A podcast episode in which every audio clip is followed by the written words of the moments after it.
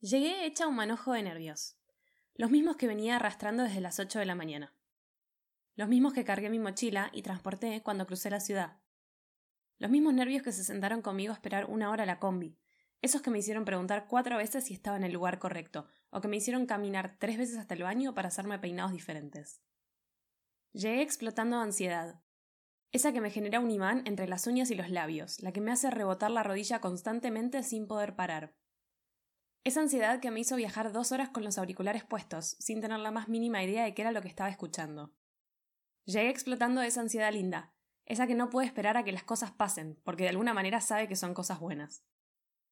Llegué con un millón de expectativas, esas que venía arrastrando desde el día en que me interesó tener un futuro con él, esas que me pesaban en la cabeza cada viernes que se iba y cada domingo que lo esperaba al volver. Esas expectativas que cuando tuve suerte pude expresarle, y cuando no, me atormentaron y revolvieron las ideas hasta hacerme llorar. Llegué con un millón de expectativas, explotando ansiedad y hecha un manojo de nervios, pero al verlo ahí parado, todo se fumó. Él estaba ahí, y yo estaba ahí con él. Y eso fue algo con lo que soñé por casi dos años enteros. Soñaba con verlo desde otro lado, con saber qué tenía ese lugar que siempre lo hacía querer volver con tanta pasión, con conocer a su familia, a sus amigos y con que me hiciera parte de todo eso que lo hace quien es. Y así fue. Me abracé su espalda, cerré los ojos y sentí cómo el viento me secaba la boca. Los pelos se me iban enredando cada vez que aceleraba, y en cada carcajada me encontraba siendo feliz. En un momento frenó y pude mirar.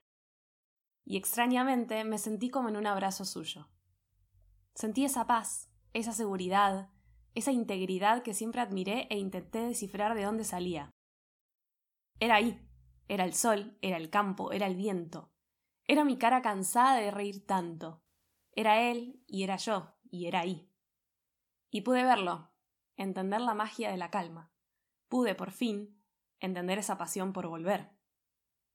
Hace unas horas se fue, pero por primera vez desde hace tiempo no lloré cuando la puerta se cerró detrás suyo.